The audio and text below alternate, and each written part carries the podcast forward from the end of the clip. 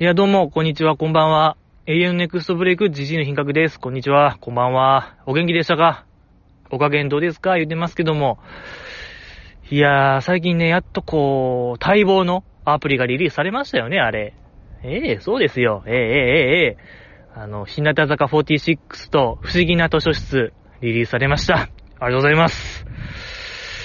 いや、これ待望のね、ゲームらしいゲーム。やっぱりこのポッドキャストのゲーム担当としては、えー、毎日も毎日もせっせかせっせかやってるんでね、GG の品格は。アイドルよりも好きみたいな面もありますし、うん、その辺の小学生、フォートナイトキッズよりも毎日やってるぞっていう気持ちでね、ゲーム取り組んでるんですけども、まあその坂道系待望のゲームらしいゲーム。まあ、結構やっぱ坂道系とゲーム系アプリの歴史はありますもんね。あの、恋愛シミュレーションゲーム、乃木坂46の乃木恋とか、日向坂46のひな恋みたいな、乃木恋なんてあれ、歴史何年？な、6年な、7年、6、7年とかちゃいます？わかんないですけど、まあ歴史長い。恋愛シミュレーションアプリ。とか、音ゲームもね、日向坂46のリズムフェスティバル、通称乃木フェス、ええ乃木フェスもありますし、あとはあの、欅坂と日向坂こう、合同のユニゾンエアーでしたっけ？ユニエア？うん、もありますし、で、ザンビね、そう。えーこの3グループ合同の伝説の、えー、超大型企画でしたもんね。あの、ザンビプロジェクトはもう舞台にもなり、テレビドラマにもなり、小説にもなり、で、アプリゲームにもなった伝説、ね、この前サービス終了してましたけども、えー、まあゲームらしいゲームかなと思ったら、ちょっと ゲーム性が、えーちょっと厳しい。えー、ゲーム、これはゲームなのか何なのかすら考えさせられる、えーゲームでございまして、まあ、でも面白かった。もうや、あうんやってないからね、そんなんも言えない。面白かったとも言えない。えーまあ、そんな中、えー夏ぐらいでしたっけ？この、半年ぐらい前ぐらいに、こう、アナウンスされて、日向坂から、こんなゲーム出ますよ、つって、不思議な図書室っていう。まあ、それがこう、パッと見、タワーディフェンスゲーム、まあもうタワーディフェンスゲームやって、タワーディフェンスゲームの説明をした方がいいかもしれないですね。タワーディフェンスゲームは、なんていうんかな、あれ。あの、にゃんこ大戦争みたいなやつですよね。流行ったやつとか、クラッシュ、クラロワでしたっけ？クラロワのもっと簡単バージョン、簡素なバージョンと言いましょうか。それがなんかタワーディフェンスゲームでございまして、それをの日向坂メンバーでやっちゃおうよみたいなノリのゲームで、いや、もうすぐやりましたよ、僕リリースされて。で、えーそれであのーまずはじめに、推し面設定があって、うーんその推し面設定で僕誰しようかな思って、迷ったねー。せったた、競りましたね、あれは。競りました。競った結果、富田鈴香さん、富田鈴香さんにしましたね。やっぱ富田鈴香さんいいですよね。うん。浜岸さんもいいよ。浜ちゃんもいいけども、富田さんに軍配上がりましたね。あの、やっぱあの、なんというか、あの感じ。富田さんのあの感じ、ちょっと、頑張ってる感、もがいてる感と言いましょうか。たまらなく好きですね。で、何かこう、活路を見出したような。うーん、けどやっぱ、本人になりたいのはまたなんかちゃうやつっぽい感じがいいですね、富田さん。なんか、うん、頑張ってる。頑張ってる感がいい。あの、モノマネね、あの、篠原涼子さんのモノマネ。頑張り頑張り頑張りよーみたいなやつ。やっぱあれがたまらないですね、あの感じ。うーん、なんという絶妙さ。なんかあの瞬間的に芸人超えちゃってる瞬間。瞬間最高風速高めと言いましょうか。えー、とんでもない記録出すあのやっぱ、富田鈴香さん最高にいいですね。で、まあ、富田鈴香さん選んで、で、なんかこう、チュートリアルが終わったら、操作説明が終わったら、その後ガチャ引くんですけども、で、これのガチャを僕ね、何も考えずにやって、今考えたらリセマラするべきやったんですよね。リセマラも説明した方がいいかな。リセマラ、リセットマラソンの略で、えー、ガチャを引いて、こう、めちゃくちゃ強いキャラクターを揃えてゲームを始める。有利な状況でゲームをこう始めるように納得いくまで何回も何回もガチャするみたいな。あかんかったらまた初めからやって、ダウンロードして、えー、チュートリアルやってみたいな。結構時間かかる作業を僕は全くやらず、もう一発目で、うん、これといった、ほんま星4もなく、えー、オール、マックス星3の、あ決して恵まれたメンバーとは言えない布陣で挑んで、で、ほんま序盤で、序盤も序盤で、もうつまずいて、で、属性の概念があって、その属性もね、似たり寄ったりなんか多く出て、鍵、もう、このステージは、この属性のキャラが出ます。だから、この、だからなんだっけね、緑の属性が来るから、緑は赤。赤でぶつけたら有利。もう勝てる。ですけども、赤がいないんですよね、もう。とにもかくにも。で、星引くメンバーしかいないんで、ほぼ積んだ。第2章なんですけど、第2章でほぼほぼ積みに近い状況になっちゃって、で、強化、パワーアップ、レベルアップさせるにも、んそ、なんか道具がいるんですけども、その道具、道具を集めるミッションもさらにその鍵がいるんですけども、その鍵がなかなか手に入らない。積んだはっきり言おう。積んだね、あれ。うーん。早かった。いや、うーん。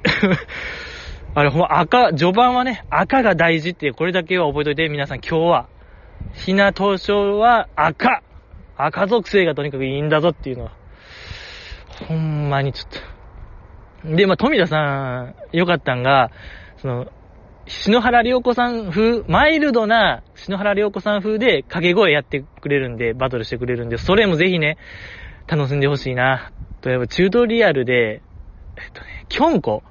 斎藤京子さん、京都、斎藤京子さんが、あのゲーム、えっと、必殺技ゲージみたいなのがあって、そのゲージが溜まったら、ここ押してねと、じゃあ、なんか威勢のいいこと言いながら結構強力な攻撃繰り出すんですけども、キョンコの掛け声が、なんか麺固め野菜もしもし、辛めのニンニク多めみたいな、ニンニクマシみたいな、なんか、二郎系コール言い出すんですけども、めちゃくちゃ面白いんで、それ、それだけでも聞いてほしいな。もうチュートリアルだけでも、ぜひやってほしい。うん。とか、カトシも、なんか変なこと言うんで、あのー、日向坂で会いましょうみたいなノリと言いましょうか。うん、あのスタッフが作ってるんちゃうかっていうぐらいなんか、軽いノリのタワーディフェンスゲーム、ぜひやってみてほしい。ええー、とにかくジジイは、ほぼ積んだと思ってください。ええー、どうしたもんかいのとは思うんですけどね。そうね、もうガチャも、ねえ。ねえっていう感じですね。やっぱこういう時はお酒のやす忘れましょう。もう嫌なことがあったらね。うん、忘れていきましょう。ポッドキャスト限界集落ポッドキャスト限界集落とはですね、えー、その昔ですか、去年、おととし、おととしありましたね、あの、東京ワイン会ピープルっていう松村さゆりさん主演された伝説の映画、えー、東京ワイン会ピープルからの引用でございまして、まあ、作中ね、劇中、マッチュンがこう、OL が、ただの OL がワインを飲んでのし上がった話。えー、IT 長者といい感じになったドラマでございまして、いやー、いいなーってことで、いや、見たよーっていう人いないんすか？誰一人として、見たよーみたいな人いないんですけど、ちょっとみんな見てよ。マストで。あれとやっぱ、堀ちゃんの、ホットギミック でも、ホットギミックってやっぱあれ、革新的な映画やったんですけどね、いろいろ。えー、あの話したいな、やっぱもう一度。once again. once more したいです、ですけども、まあ、えー、その、ワイン会ピープルでマッチンがやってたことを僕がなぞるコーナーですね。えー、お酒を飲んで、それを、乃木坂メンバーで、無理やったら、こう、坂道メンバーで例えようやないかっていうコーナーでございますけども、今日僕飲むのが、えー、っとね、居酒屋で超人気のレモンサワー。メーカーはどこですか？朝日。朝日さんから出てる。これいただきたいと思います。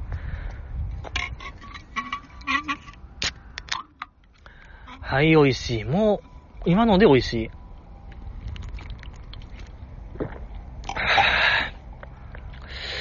はあ、美味しい。ああ、これこれそうそうそう。あ、レモン系チューハイ久しぶり飲んだ。うん、いいですね。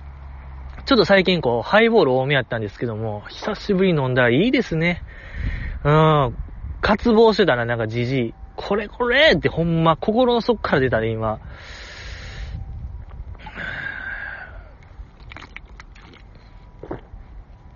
うわー、うまい。いや、まさに、これまさにですね、居酒屋で、居酒屋で超人気のレモンサワー。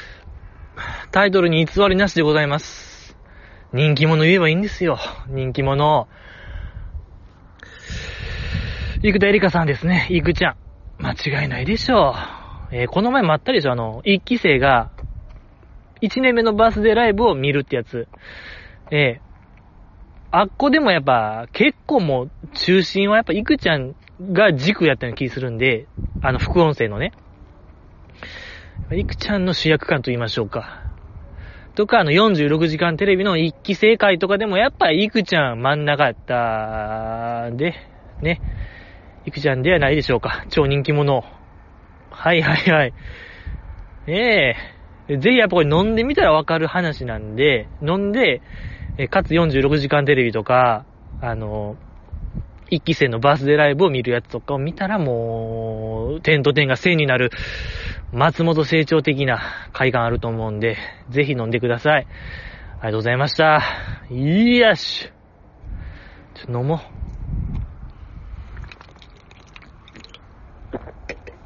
う。うわぁ。美味しい。今週の乃木坂工事中行きましょう。今週の乃木坂工事中は、4期生勝手にダービーやってましたけども、いや、もう勝手にダービーですよ、皆さん。もう、ダービー、ダービー、ダービーと言ったらもう、このポッドキャスト的には、小松さんなんですよね。皆さんやっぱよぎったはずでしょう。ええー、やっぱりこのポッドキャストの競馬狂い、お馬お馬で、えー、生きてきた、ミスター競馬、ダービー卿、小松スタリオンこと小松さんが、いないのが残念、悔やまれる、本当に悲しかった。もう小松教授からやっぱ、ね、ご校、公爵、公爵垂れて欲しかったね。えー、もう残念、この場にいないのが。まあ、とにかく小松さんは競馬が好き。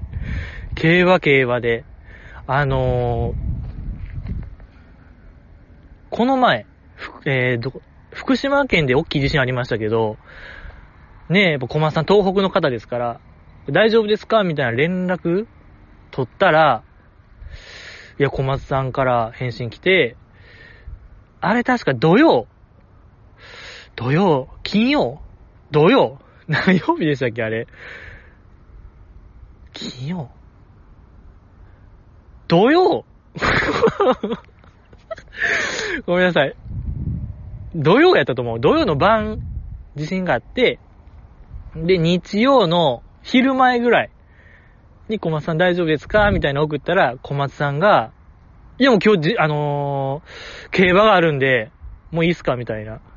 大丈夫なんで、もう連絡しないでくださいみたいな。やっぱり小松さんのあの、もう絶対じじいとは近づかない、拒絶するっていうスタンスと、まあ、やっぱ競馬が好き。ね、結構揺れたはずなんですけども、もうとにかく競馬が命なん、でかいレースがあるんです、みたいな。絶対もう連絡しないでください、みたいな。命かかってるんです、みたいなニュアンスやったんで、それ以降も連絡取ってないんですけども、まあね、無事ならよしとしましょうよ。ええー、まあ、とにかくやっぱそれぐらい競馬がね、ええー、今も好き。ええー、明日も好きでしょう。ずっと好き、あの人、競馬が。えー、競馬いや、これほんとやっぱね、ある、G、G3 ぐらいに絶対あるはずなんですよ。もう小松杯みたいなんが。小松さん主催で動いてるレースがあると僕は睨んでるんですけども、うん。そんぐらい競馬が好き。何の話でしたっけ？まあだから、4期生ダービーやってましたよねって話ですよね。うん。で、4期生ダービーやってましたけども、そうね、4期生ダービー。あ、ぶら下がりステークスからやってましたね。そうそうそう。あれね。そうそう、ぶら下がりステークスあって、あの、ま、つつあやめちゃんの、頑張りがありましたけどね、あの、秘策があるんですって、って結構煽ってましたけども、すぐ落ちちゃいましたね。うーん、可愛かったですね、あれ。ですし、まあ、タイム測ってないですけども、多分あの、新春の時、あの、振袖着てた時よりも早かったですね。うん、振袖着てない分、もっといけるかなと思ったんですけども、振袖よりもなんか、早く脱落してたような気がする。つやめちゃん可愛かった。よかった。でね、順手逆手スタイルやってたんですけどね。そう、振袖の時は、マッチュンがね、えー、あれで優勝してましたけども、うーん、やっぱフォームじゃないのかもしれない。もうほんま根性比べみたいな競技ですもんね。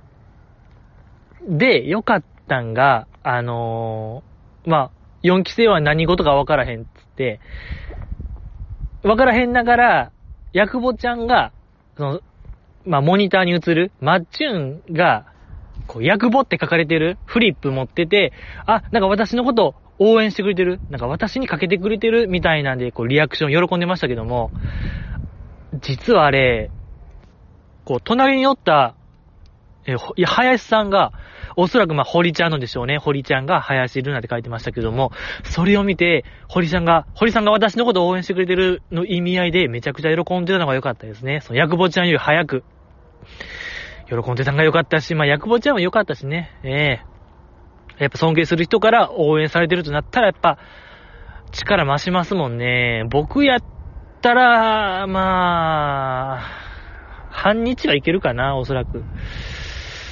うん、半日はぶら下がれますけどね。まあまあまあまあ、しょうがない。それはね、アイドルなんでまあしょうがないですけども。遠作ちゃんもね、そう。えっ、ー、と、ヨダちゃんから、その、桜ちゃんは、汗かけなイメージあるけども、けどなんか、手汗もサラサラでしょうみたいな応援コメントを受けたときめちゃくちゃやっぱ喜んでた。やっぱ、うちに秘めたるものがあったんは、つついちゃんじゃなくて、僕は遠作ちゃんなのではないかなとやっぱ思いましたね、あの時。えー、で、その、ヨダちゃんのコメントの後直後、遠作ちゃんは他3人をこう、ぐっと睨んでる。スイッチパーンって入れてる。戦闘モードに切り替わった時のあの遠作ちゃんめちゃくちゃ良かったですね。えー、ほんまもう、あっこでか、勝ちは決まってたと言いましょうか。うん、それぐらいのなんか危機迫る気迫のこもった表情してたのが良かった。もう一回見てほしいな、あれ。えー、で、ぶら下がってる時もほんま苦悶の表情で、ぶら下がってた遠作ちゃん。で、勝ちを確信、勝ちが確定した時の笑顔の遠作ちゃん。ここなんですよ。この切り替わり切り替わりの。もう、パパパパなんですよ。パパパパスイッチングスイッチングで、えー、やっぱ切り替え切り替えでいかないと。切り替えの遠作ちゃんがすごかったですね。あれ、可愛かったですね。あの笑顔がほんまに、いや、ナンバーワンでしたね、あれは。うん、よかった。素晴らしかったですね。ぶら下がりステークス。で、まあ、その後にあれありましたね。あの、カバンの中身ステークス。ええー、カバンの中身ステークスのやっぱカキちゃんですか？カキちゃんのあの、場面設定辞書っていう謎辞書？謎辞書出てました。あんま触れてなかったですけども、いや、僕ちょっとググったんですよ。あの、場面設定辞書みたいな。で、ちょっと試し読みもできるとこあって、ちょっと、まあ、ちょっと読んだんですけど、ガチガチのなんというか、まあ、その場面設定に出てくるであろう、心の流れ、感情の流れ、と、なんかその、演技法みたいなまあ、多分、うん、みたいな感じが、なんかほんまに、いが、役者、役者、役者、役者も、ええー、あの、寺岡修司さん元気ですか？みたいなノリ 全然ちゃうな。全然ちゃう。ちゃいますけど、なん、いや、ほんまになんか、脚本家か、そういう俳優さんしか読まなそうな本でしたね。ええー、いや、かぎちゃんのやっぱ志みたいなものが見えましたね。高い志が。と、ゲームがあった。あれがいいですね。いいバランスでしたね。スイッチですか？うーん。かきちゃんのなんかね、ありますもんね。志の高さは伺いますけども、やっぱあれで場面設定辞書一発で、えー、出てましたね。ぜひちょっと皆さんも読んでほしい。なんというかほんまに高度なことを読んでました。うん、よかった。し、北川ちゃんですか。北川ちゃんがね、あの、デカクッション。デカクッションと、まあ、関係の本と、あれよ。ちょっと見えてましたけど、マスクの袋。なんか3次元マスクみたいなのが2、3個あったのが良かったですね。ええー、北川ちゃんっぽいなって思いましたね。なんか 同じのが2、3個ある感じ。ええー、北川ちゃんっぽいなと思って可愛いなと思いました。ステークス。そんなステークスでしたね、あれ。あとは、万歩計ステークスありましたね。万歩計ステークスよ。いやいや、あれ、あれ見ました？あのやっぱ松尾美優ちゃんの戦法？やっぱみんながとにかく激しく動き回る、えっ、ー、と、誰でしたっけ？架橋ちゃんと、黒見さんと、うわ、あと一人誰でしたっけ？出したいな。セイミヤさんか。セミヤさんは同じ戦法を取ってて、松尾美優ちゃんだけ、なんか、振りは大きく、でもゆっくり歩くみたいな、あの戦法。で、結果発表の時、まあ低いであろうと。あんな、ゆっくり歩いたら、いけるかいっていうみんなが思ってたでしょ、あれは。僕も思ってましたし。けど、あれをひっくり返した。結構ぶっちぎってましたから、あの瞬間、カタルシスの爆発とああいうことでしょう。カリスマ誕生の瞬間ですよ、あれ。すごかったな。なんやろ、あの、M1 で言うところの、昔の M1 で言うところの、ほんま、最後は、えっと、敗者復活の人やってましたけど、あれに近いと言いましょうか。あの爆発力。まあ、とんでもない勢いみたいなのが出てましたね。よかった、松尾美優ちゃん。はぁやっぱ先週のあの、4期生の個人 PV の時もちょっと、なんて言ってたっけ？競争感強めみたいな言ってましたけど、あれ、ミッドサマーか。そうそう、ミッドサマー、ミッドサマー感強めでしたけども、まさにちゃいます。もう、カリスマでしたよ、完全に。最後のカリスマですよ。もう、平手ちゃんで最後かなっていうのありましたけど、いや、平手ちゃんとはまた違う競争感と言いましょうか。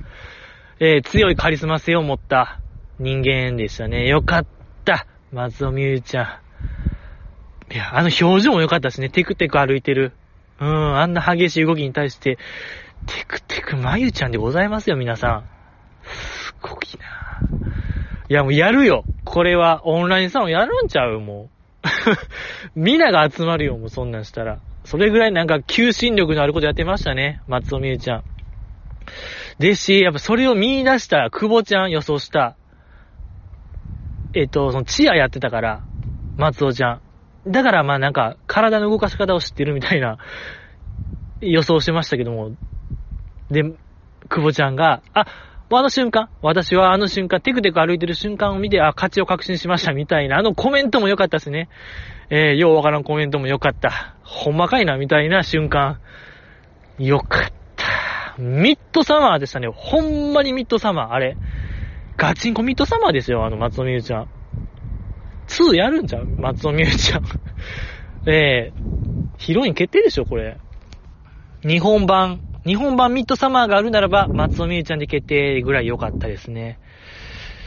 いや、すごかったな、松尾美優ちゃん。まあでも、架橋さんがね、あのボロボロになった姿も良かったですね。うん、ほんま12ラウンド戦ったボクサーみたいな、ヘトヘトなってましたよ。うん、架橋さんよかった。ぐらいですか？万歩計ステークスは。あ、例えば、あの子、黒見さん、黒見さんのやっぱあの真面目さみたいな、とてつもないですね。なんか、気真面目さと言いましょうか。うん、なんか、勤勉感えぐなかったですか？万歩計の時。発表の時かな？結果発表の時の。あ、それだけなんですけど。あ、で、バスラの、バスラを振り返るやつありましたよね。バスラの前、前日、前夜祭か。そうそうそう、前夜祭で、黒みちゃんが、なんて言ってましたっけ？ああ、そうそうそう。あのー、バスラ見てた側やったと。昔。あの、えー、秩父の宮と神宮の2会場同時にやったやつ。シンクロニシティライブ。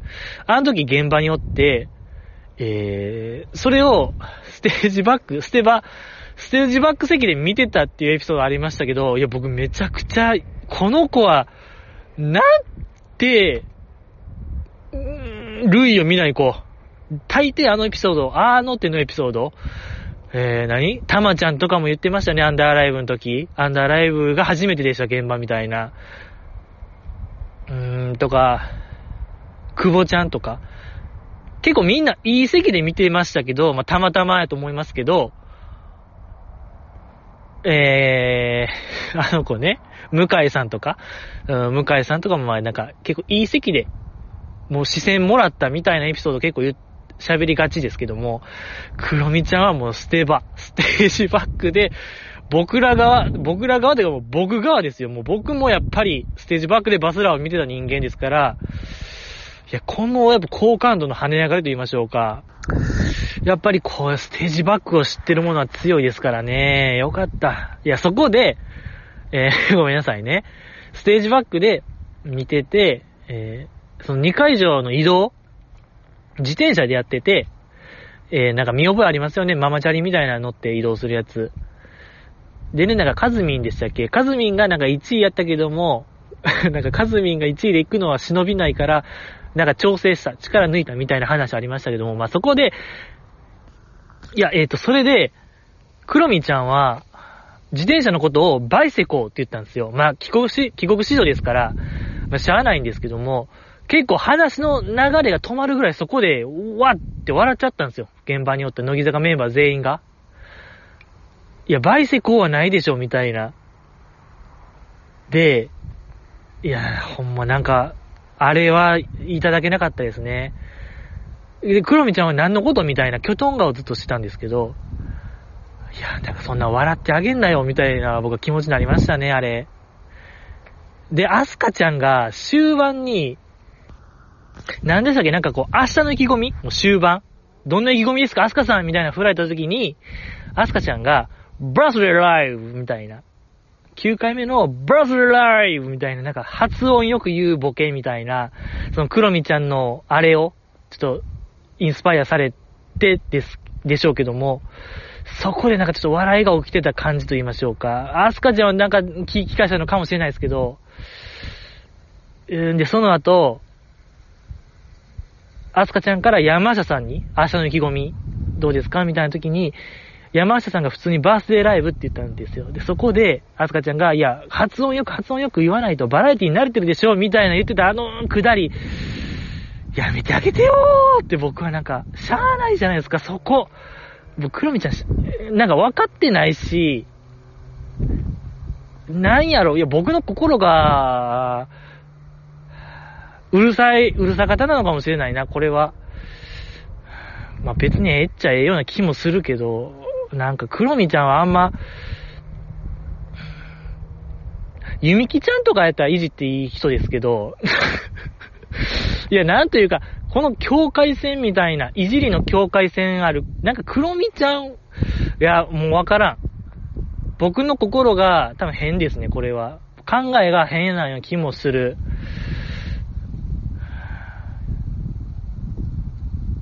まあそうね、アスカちゃんもそんな、なんかでも悪意があるように見えたんですけどね、僕は。なんかちょっと嫌な笑いかなと思ったんですけど、これはじじが悪い。いやー、わからん。うーん。ごめんなさいね。ちょっと、長々となんか言いましたけど、なんというか、まあ、僕が言いたかった、うーん、まあ、でも、黒みちゃんはまだなんか、もうちょい柔らかめと言いましょうか、段階踏んでいじった方がいいのではないかなという。多分これも違いますね。ちょっとごめんなさい。一応これ脳幹に行きましょう。脳幹というか、誰も悪くない。うん。それぐらいのことは、ある。やっぱ、そうね、そこ。過敏になりすぎたね、ちょ、じじいが。これは申し訳ない。じじいが悪い。すべての責任はじじいにございます。ええー、話戻りましょう。で、話を聞いてるかステークスですよ。工事中。メインイベントですよ、あれ。いや、あれ、えっ、と、ストレッチプラム、川田俊明の、ストレッチプラムよかった。いや、あれはほんま大混戦でしたね。結構、あのレースは荒れてましたね。やっぱり、佐藤ちゃんかなっていう、僕は予想してたんですけども、意外や意外でしたね。あの、セイミヤさんがほぼほぼ正解、ニアピンで正解したのが良かったですね。一番なんか本命から遠かったと思われる、セイミヤさんが話をちゃんと聞いてた。よかった。あの意外性はいいですね。えー、ほんまに、まくったね。大まくりでしたけども、よかった。よかったし、皆さんやっぱ覚えてますかね？選手ジジイの品格が、その4期生ダービー、架橋ちゃんがやってくれるでしょう。みたいな GG の予想がありましたけど、これですけども、ちょっと、覚えてますか？それで覚えてるかステークスで、え、覚えてるかステークスの企画趣旨を説明してる、なんかスタッフの名前は何でしょう？みたいな質問ありましたけども、そこで、架橋ちゃんは、小松と書かれてました。皆さん、これをどうお考えになりますか？じじいの品格が、やっちゃえ架け橋もう一回、やっちゃえ兄さんと同じニュアンスで、やっちゃえ架け橋と言って、架け橋ちゃんが小松と書いた。これはただの偶然で言い切れますか？いいなそんな奴は下道、下郎の集まり、下郎人間と言っていいでしょう。下郎マンや。ゲロマン。ゲロマンや。ゲロマンって名付けよう、じじいが。そんなやつ。夢もロマンもない人間。夢もロマンというか、これはもう完全でしょ。これはもう、架橋ちゃん、知ってる説、濃厚と言いましょうか、このポッドキャスト、聞いてる説。もうこれ、リスナーと言ってもいいでしょう。ええー、いや、今にして考えれば、あの、架橋ちゃんのショールーム、面白いですよ、みたいな投稿ありましたし、年末とかでしたっけ？あれも本人なのではないかな、ともすら覚えて、思えてきました、じじいの品格。てっきり僕は、またどっかのおじさんかな、と思ってましたけど、これ、架橋ちゃん本人やった場合、皆さん、いや、これをただの偶然とたまたまやとか言う、のたまう人間、僕はもう、叩き切るよ、じじい、マジで。一番叩き切る。ほんと、スコーンよ首、首から足から、腕から、頭からも、スコーンやね。そんなこと言うやつ。な、いや、これ、だから、ちょっと、架橋ちゃん、これ、要マーク、要チェック、皆さん。これは、架橋ちゃんからのメッセージです。架橋ちゃんと更新できました、皆さん。やりました。宇宙との更新成功しました。嬉しいね。よかったね。え えー、いや、だから、ちょっと、じじいのお願いというか、いないですが、この中に、架橋ちゃんの、モバメ、モバイルメール撮ってるよって方、なんかしらの、なんかインタビューとか、そこでこう最近ラジオハマってるんですの文言があったら、もうこれは、これもう物的証拠なんですよ、完全に。完全にもう僕らの勝ちなんですけども、ちょ、僕撮ってないんですよ。かけはしちゃんのモバイルメール。頼む。誰か、みんな、ん駆使しよう。テクノロジー結集よ。みんなの。テクノロジー駆使して、ピコピコやろうぜ、みんなで。かき集めよう、情報。架け橋ちゃん情報集めようみんなで。ほんと全員野球で行こう。これもう全員で取り組まないと、情報、ゲートできない。いやー、だって、ちょ、皆さん、日本の名字って、何種類あるか知ってますか？日本人の種、名字。およそ30万種類あるんですよ。こっから小松出ますか？皆さん。30万分の1。もう、ロト6とかの話ですよ、これ。高額当選者と一緒の確率よりも上ちゃいます ?30 万分の1って。出ますかね？いや、これはもう聞いてる以外考えられない。うん。なんでね、これ、ほ、いや、これでもう、これでもなお、今の30万分の1ですよっていう情報を聞いてなお、たまたまでしょとか、まだそんな夢ないことを言うやつは、もう本当にじじいが、ほんまリンパの中で止めたるわ、じじいが。そいつ。どうやってやるか知らんけど、もう方法はわからんけども、リンパの中で止めます、じじいが。絶対。覚悟しといてほしいな、その人。えー、ですのでね、ちょっとよろしくお願いします。えー、あとは、今週ありましたね。あれ、バースデーライブ、ありました。よかった。バースデーライブあった。よかったですね。どこは良かったでしょう。全部、良かったですけども、みなみちゃんの、みなみちゃんセンターで、みなみちゃんセンターの 制服のマネキンとかなんか、なんか良かったですね、あれ。うん、なんか良かったなっていう記憶がありますね。配信ライブってまあ増えましたけど、良くも悪くも、お酒飲みながら僕見てるんで、楽しかったっていう記憶はあるんですけど、詳細な記憶が飛ぶと言いましょうか。いや、ほんまに良きも悪しもですよね。バレッタの後ろのモニターがなんか変やったなっていう記憶はあるんですけど、なんていうかな、バレッ、あの、後ろのモニターでバレッタの歌詞の一部、なんかヘミングウェイっていう文字がなんか、おどろおどろしい時代、なんか学校の階段みたいな時代で、浮かび上がってくる演出とかちょっと面白いなとは思ったぐらいかな。とか、あ、でもアンダーパートは良かったですね、やっぱり。うん、アンダーパート良かった。うん、日常とかね、もう日常のあのカメラワークとか、あのー、ラッサビ、大サビんとこでの真上からキーちゃん撮る、あれはもう鉄板でやってほしいね。アンダーライブでもやってましたし、この前のバースデーライブでもやってましたけど、あのいいね。あのカメラワークいいね。演出いいね。続けてほしいものですね、あれは。よかった。もうなんか、屋外でやるときでもやってほしいな。もうなんか、ほんまもうハリウッドのクレーンカメラみたいな、とかもドローンとかでしか無理ですけど、あんな真上から撮るなんて屋外でやってほしいものですね。いいよかった。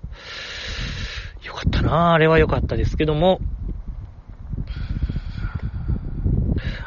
とにかく良かったんが、僕はあの、あ、でも、あれかな、アンコールの、そんなバカなも良かったな。堀ちゃん、やっぱ最後やからっていう意味も込めてでしょうね。堀ちゃんセンター。そんなバカなも良かったな。まあ、とにかく良かったのが、その本編終了後のあの特典映像のやつ。あれがめちゃくちゃ良かったくないですか？あの、早、イントロ早押しのやつ。あれか、あれめっちゃ良かった。今年見た乃木坂の中で、結構ば、群抜いて1位でしたね、あれが。うん。あの、なんと言いましょうか。ガチ感。ガチ感で、のびのびやってる乃木坂ちゃんは良かったですね。その、誰も、なんと言いましょうか。あんま強く律する、場を支配する人がいない時の乃木坂ちゃんの自由さみたいなんがめちゃくちゃ良かったですね。で、いや、2期生 2期生が良かったね、あのイントロの時の。めっちゃ良かった、あれ。ザキレナさんとか特に。やっぱそのクイズ番組出てる、あれもあって、なんかもうほんまに取り組んでる姿、で負ける姿と言いましょうか。そう、確かカズミに負けちゃったんですよね。そう。あの時のザキレナさんのなんか悔しい表情もよかったな。うん。遊びを殺して出ましたね、カズミン。で、堀ちゃんが そう、堀ちゃんがほんまに不機嫌になってる堀ちゃんがよかった。うん。マシントラブルありますけども、みたいな。でも、ボタン押したら、ピローンってなっちゃうあの堀ちゃん。はぁ？みたいな。いや、マシン、いや、でもマシントラブルやねんけど、みたいな顔してる堀ちゃんが、とにかく良かったですね。うん、なんかほんま、一問取る、正解するたびに2期生はほんま優勝したみたいなテンションになってるあの2期生、最高でしたね。最高。あとやっぱ3期生の久保ちゃん向井さんのガチ具合。めちゃくちゃ早い。詳しいなーっていうのも分かった。でもやっぱ一期生強いなっていう、うん、すべてを知ってる一期生が、やっぱ強いな強かったし、でもやっぱ今のこの4期生の勢い、流れ、時代の流れに乗っかってる、乗っかっちゃった4期生が優勝。最後ね、そのバラエティルールで、なんか1000点ですよ、みたいな。今まで10点やったけども。それ取った4期生が良かったなぁ。ありがちな恋愛でしたっけ、最後。そうそうそう。ありがちな恋愛で、で、なんか2期生が押したんですよね。そう、2期生が押して、綿ぼこりつって、誰でしたっけ？ミリアちゃんかな？そう。ミリアちゃんがね、なんかあの、お膳立てみたいな、お膳立てというか、あの流れが良かったですね。うん、2期生がミスって、4期生がきっちり答えるみたいな、あの流れが良かったなで、その4期生が最後、最後の締めは、なんか最後の1曲をかけてクイズ大会してたんですよね。で、優勝者4期生が4番目の風やってたんがね、そう。で、他のメンバー、1期から3期が、ほんまにこの4期生を潰す勢いで、おのおのがパフォーマンスみたいなのしたんが、めっちゃ良かった、あれが。あの空間。あれこそが多分乃木坂46のほんまの姿なんでしょうね。やっぱりこう、やっぱりこう、パブリックイメージは、清楚で可憐な女の子たちみたいなイメージ先行しがちですけども、やっぱあの、後輩が歌ってる時に先輩らが本域で歌ってたりとか、いくちゃんがね、4期生よりも、目立つ、な、目立つというか、やっぱ自慢の歌声で、書き消すぐらいの声量で歌ってたりとか、なんかミリアちゃんが指揮者みたいな、全力指揮者みたいなんとかめちゃくちゃ面白かったし、で、端っこでなんか向井さんとかが、えー、振りコピ全力振りコピみたいなん やってる映像、あれは、なんか DVD とかに入れてほしいですね。ライブ DVD になった時には。あれも絶対入れてほしいな。特典配信のやつも。そうね、あのバラエティがまだないのが痛いですね。そう。バナナマンもアルピーもオリラジもいない時の、え、霜降りとかもいない時の乃木坂ちゃん、律する者がいなくなった時の乃木坂ちゃんを僕は見たいですね。どっかないんですか？そんな 映像。ほんまになんか見たいな そういうコンテンツ作ってほしいですね。ぐらいですね。はい。うん、本編は、まあ、インフルエンサーがね、山下さんとヨダちゃんやってたよねーとか、くらいか。よかった、まあよかった、うん、まあよかったですね。な、なんかでもなんか本編は、鬼別性ライブっぽいのが良かったですね。その期別パートがあって、1期生パート、4期生、2期生パート。1期生パートも Against とかやってなかったですし、2期生もね、来ると思ってたんですけどね、スカウトマン、ジジイ、激烈プッシュ曲もやってなかったですし、多分まあその期別ライブの時にやるんでしょう。楽しみ。 One, Two, Three もやってなかったですね。やると思ったんですけども。うん、期別ライブが楽しみでございますけども。あとま、坂道テレビかな。坂道テレビもやってましたけども、まあ、しょうがないっちゃしょうがないですよね、あの内容は。うーん。まあ、面白番組、筆頭やったんですけどね、なんか、まあ、たびたび言ってますけども、あの、浅草ロケとかね、浅草ロケとか、公園のロケとかやってたやつ、料理するやつとか。まあでも今回はほんまコロナコロナコロナで、コロナスペシャルでしたね。2020年はきつかったみたいな。けど、ちょっと前に進んだよ、みたいな振り返り映像でしたね。まあでも、まあちょっと一応クロストークみたいなとこありましたもんね。あのー、紅白歌合戦直後の3組のリーダー。マナッタンと、えっと、佐々木久美さんと、菅井キャップ。菅井さんですよね、あの方。ねえ。で、やっぱあの、佐々木久美さんのなんか、世渡り上手みたいなのが、ちょっと出てたのが良かったですね。その、マナッタンがすごい最近日向坂テレビバンバン出てるよね、みたいな時に、佐々木キャップが、いやいやいや、この先代の皆さんのおかげで、開けた道歩けてますみたいな、あのコメントよかった。僕も使おう。どっかで使いたいな、あれは。ええー、来たるべき日に使いたいと思いましたし、で、マナッタンがその後、いや、めちゃめちゃテレビ見てると。日向坂でテレビ。で、いくちゃんが、おすすめしてきた回が、なんか番組があって、めっちゃ見てたみたいな、それを。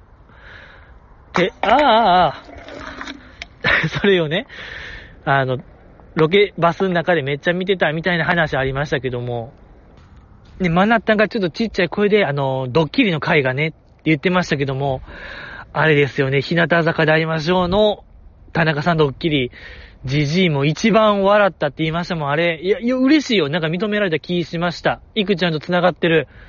いくちゃんもやっぱあれはおすすめするべき回やっていうのが、よかった。やっぱりあの回面白かったですもんね。やっぱあの話をみんなとしたいんですけど、誰一人共有する人がいないのが悲しいよ、僕は。ええー、あん時の田中さんの切れ具合。キレッキレやったんがね、めちゃくちゃ面白かったんですけども、ええー、悲しい。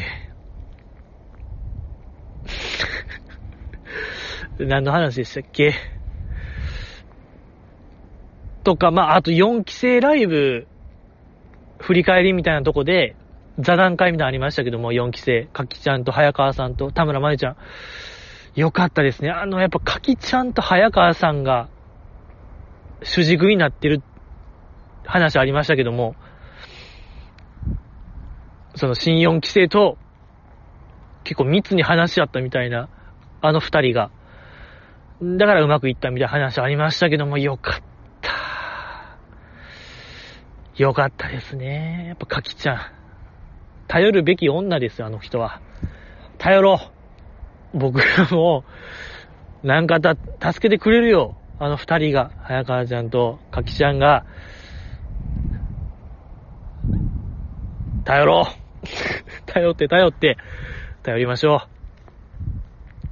う。よかったですね。あと、アンダーライブ振り返りの時、まあ、結構あれライブ映像バンバン流してましたけど、いや、まあ、そこで、あの、あの日僕はとっさに嘘ついた流してる NHK のチョイス。いやー、マーヤ選択曲ね。そう。あれを、分かり手。あれは分かり手の仕業ですよ。よかった。何が、そうね、やっぱ3曲流れてましたけど、あの日僕はとっさに嘘ついたと、アンダーじゃなくて、日常か、日常と、9時ほどにもないキス最新曲やってましたけど、まあ日常とその最新の曲はかかるであろうと予想できたんですけども、そこ行くかっていう。目の付けどころがシャープですね。ええー、よかった。よかったし、ちょ、僕アンダーライブの時言うの忘れてましたけど、あれ皆さんどう思いますか？あやねちゃんのセンター曲の、うぬぼれビーチ。いや、まあめちゃめちゃいい曲ですけども、あれのダンスの振りが、まあ一番ラストのとこかな、特に。えー、まあ、もうカモン、カモン言うてるんですよ。もう終始、うぬぼれビーチって、もう終わり、始めから終わりまで。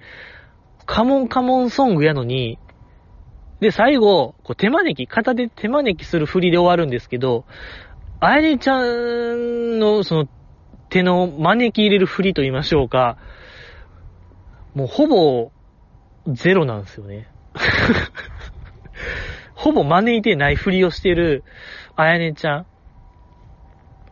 は、結構ね、初期の頃は招いてたんですよ。こっちこっちみたいな振りしてたんですけど、もうね、この前のアンダーライブ2020の終わりとなると、もうほぼグーでしたね、手は。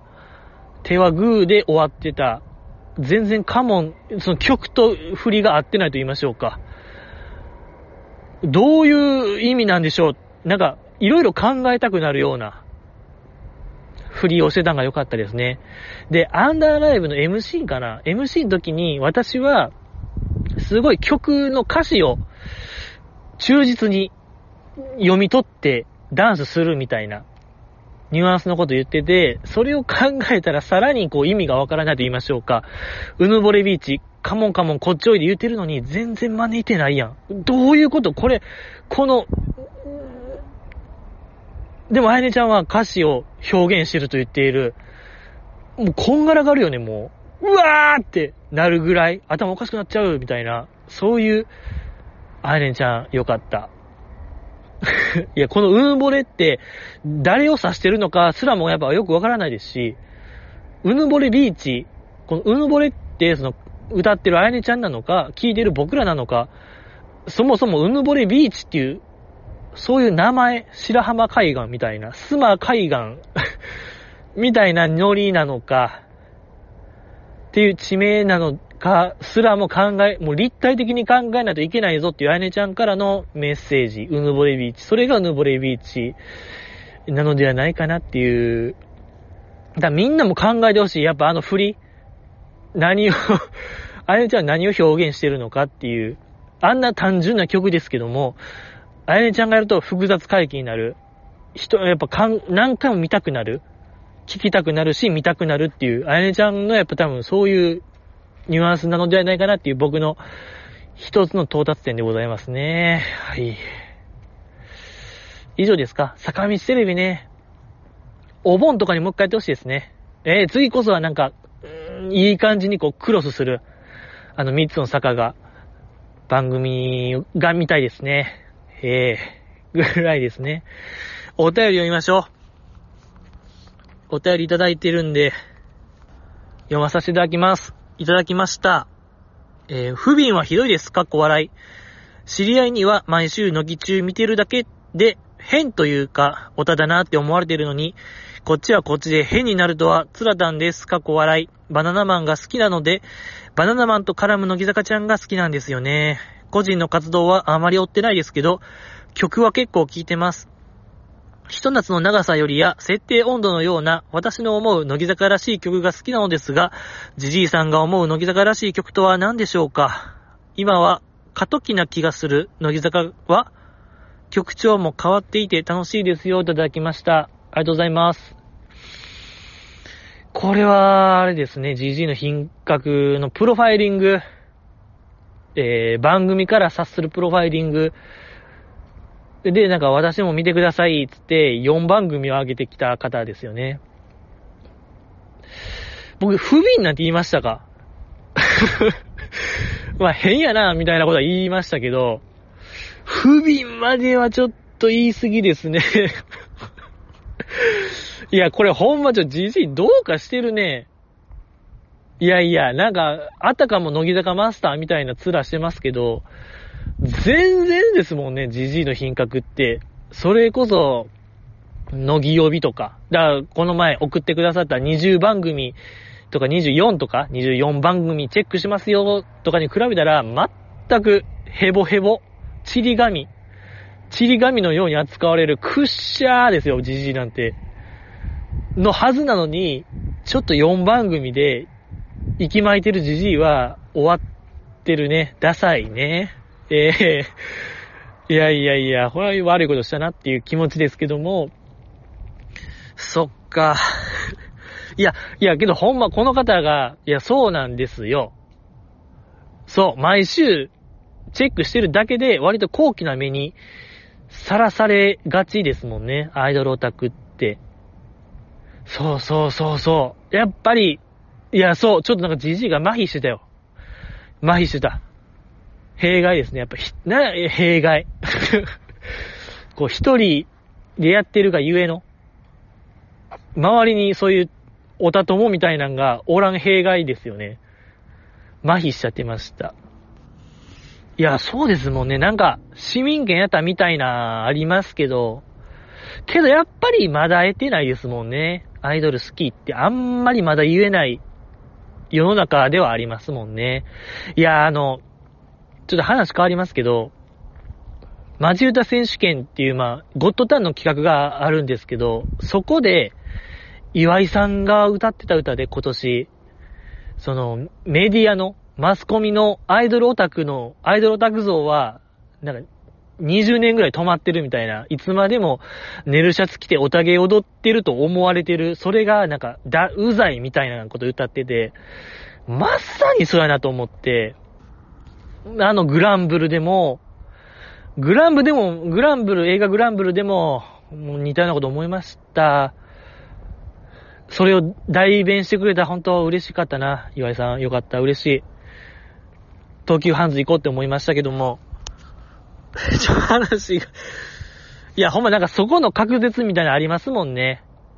そう、まだまだなんか、そういうことじゃないな。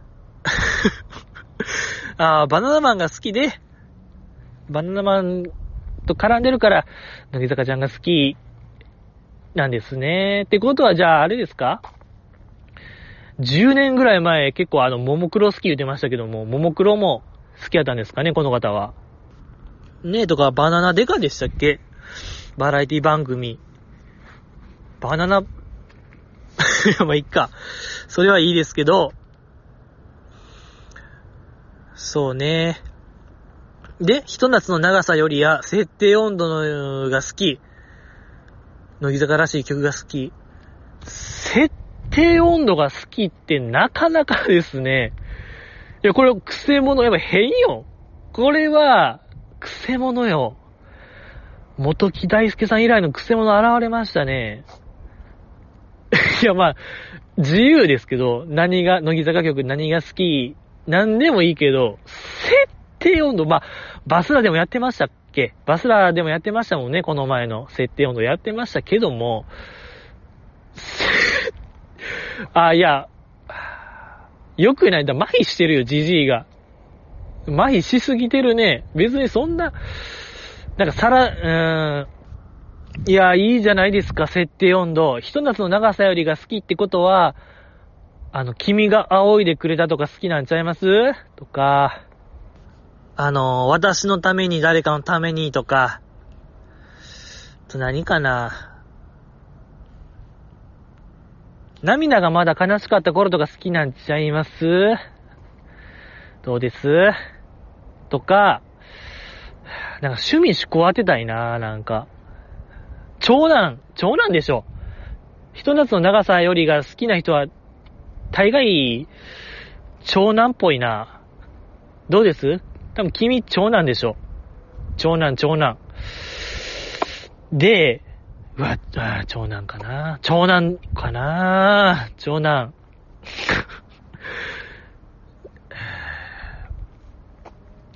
おにぎりとか当てたいな。好きなおにぎりの具とか。コンビニの。明太かな明太マヨ。明太マヨかなひと夏の長さより設定温度がやっぱ癖者なんですよね。やっぱここがね、何かを狂わせるんですよ、じじいの。予想を狂わせる。おにぎり。あ、あ、あれ、えー、五目五目なんてありましたっけちゃうちゃうちゃう。いや、これは嘘。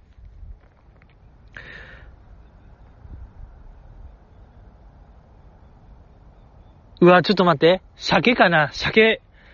鮭のような気がしてきたな。鮭です。決まり。君の好きな具は、一番好きな具、想像できました？鮭でしょ。真っ先に手を取るの。やりたい。じゃ、これ第2弾やっていいですか ?GG のプロファイリング企画。第1弾は番組から察しましたけど、第2弾は、乃木坂曲。だから多分この人の推しメンとか当てたいな。うわ、むずっ だって設定温度って全員参加曲なんですよね。そう。唯一でしたっけ？うん、唯一全員歌唱曲みたいなやつやから。で、ひと夏の長さよりって誰？結構一期生が歌ってるイメージ強いけども。まあ多分一期生ですね。誰でしょう？一期生、アスカちゃんや。アスカちゃんかな？なんかアスカちゃん、アスカちゃんかな？ええー、サイドアスカなんでしょう。えー、決まり。どうです？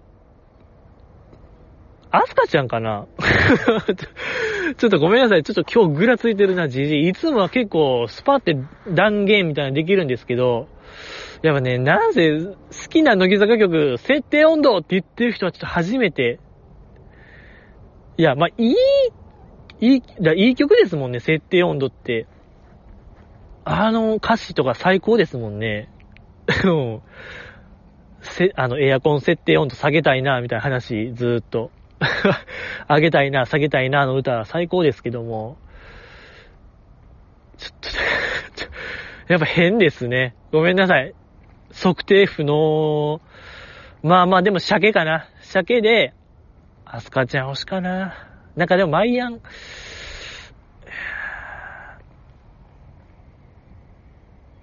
多分西野さん推しっぽいな。西野さん推しで卒業したからアスカちゃんにくら替えしましたよ、みたいなパターンなのではないかなと、じじいはふ、いや、ちょ、やっぱ設定温度なんですよ。とにもかくにも。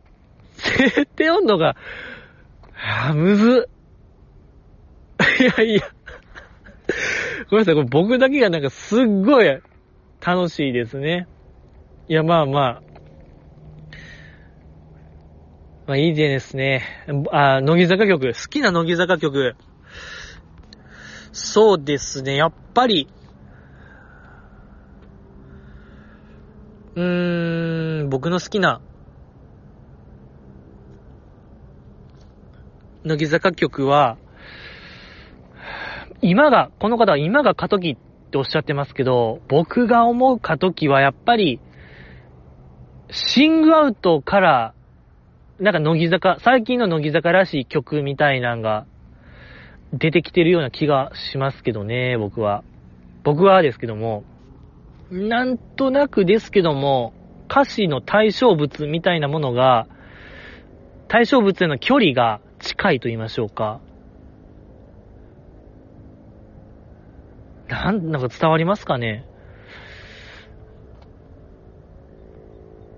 なんか結構、己と向き合うソング。己感強くないですか？最近の乃木坂、シングアウトから、夜明けまでとか、幸せの保護色とか、それこそ今回の僕は僕を好きになるとか、なんていうかこう、膝つき合わせましょうや、みたいな。まあなんかこの、コロナ禍も相まって、あの、隣人とかね。隣人よとかもそうですし、なんかさらに拍車かかりましたもんね、やっぱり。そ、うん、コロナで。で、僕が個人的に思う乃木坂、やっぱりあれですね、あの、気づいたら片思いとか、バレッタのあの時期、歌謡曲っぽい、あの、曲調。で、やっぱ悲しげソングが僕は好きですね。けどやっぱ最近の、まあ、 One, Two, Three ですけども、やっぱりいいよ、あの曲。なんていうか、あの、今、もう残ってるアイドル。で、良くも悪くも、尖ってるような気がするんですよね。なんか、専門性高いと言いましょうか。このグループはこの曲調みたいな。が結構強い。でもそれはもはや、アイドルなのかみたいな定義すらも危ういアイドルソング、アイドルが歌ってますけども、もう本当にアイドルという概念がもう定義不可能ぐらい、先鋭化されてますけども、けどやっぱ One, Two, Three を、あのね、すがすがしいほどのバチクソ、アイドルポップ、2010年代感強め、アイドルポップやってるのはね、いいですね。素晴らしいことやと僕は思いますけどね。何の話ですか？いやけど僕個人としてはね、その最近のやつがそこまで、なんか手放しでは喜べない。まあ、さっきも言いましたけども、やっぱりちょっと最近の曲はシリアスめと言いましょうか。あなんか、己と向き合おうぜみたいな曲多めですけども、まあ、えー、大事ですけどもね、そういう時間って、ええー、やっぱコロナ禍に突入して、さらになんかその大事さみたいな、考えましょうや、己について考えましょうや、みたいな、多いですけども、まあもちろんそういうのが大事、時間が大事、そういう時間大事っていうのを、まあ分かってますけども、ければ僕がアイドルに求めるのは、やっぱ、現実を忘れたいからアイドルを応援してるのであって、己を忘れたいんですよ、僕。ほんまに。もう、考えたくないのよ、リアルとか。ねえ、だから僕としてはほんまになんか、昔のモームスみたいな曲出ないかな、どっかから。ラブマシーンみたいな曲。なんか、 DA PUMP の USA とかに近いですよね。ああいう、なんかやっぱ、ラブマシーン出てた頃も、やっぱりなんか、うん、沈んでる時代でしたけども、やっぱラブマシンとかあったからなんとかなったよと僕は思うんで、やっぱり今の時代やからこそ、さらにわけわからん曲、もうやっぱり、ザ・ピースとか改めて聞いたらわけわからんから、でもいいのが、ハロプロの良さと言いましょうか。あの頃の。あの頃見たんですよ、僕。映画、あの頃。めちゃくちゃ面白かったですよ、皆さん。ぜひ見てほしい。うん。ちょ、もう時間がないんで、また今度かな。来週したいなと思うんですけども。そうね。待ってます、僕は。それだ、乃木坂の曲は、理解はできるけども、納得はできないみたいな気持ちかな。うん、わかるけども、わかるけども、みたいな。けど、やっぱ、もうガンガン EDM 流れてる曲とか出えへんかな。めっちゃチャラいみたいな。うん。鬼のようなチャラい曲。まあ、出ないですよね。ああ、そんな感じかな。ええ。皆さんの思う乃木坂曲考えよう。考えでいいか。考えでいいわ。ちょっとやっぱり、ええー、じゃ、ほんま僕はパッパラパーソング、ちょっと、架け橋さん聞いてるから、そうや、忘れてた。架け橋さんお願いします。掛け合いましょう。これは、お願い、もう、あの方に。今野さんか。そう、今野さんにちょっと掛け合ってもらっていいですか？架け橋ちゃんはいけるよ。うん、そういうのできる子やから。僕は信じてますけども。いや、マジで、やっぱ、やっぱこれを、かけはしちゃんは聞いてないですよ、みたいな言う、ほんまにじゃ、なんか邪道なやつは、ほんまにちょ、じじいが、そうね、もうなんか、ケツキックやね、もうタイキックみたいなするよ、じじいが直で。えー、密を覚悟で、タイキックです。ありがとうございました。そう、だから募集するのは、君の思う好きな、君の好きな乃木坂曲、3曲から5曲ぐらいかな。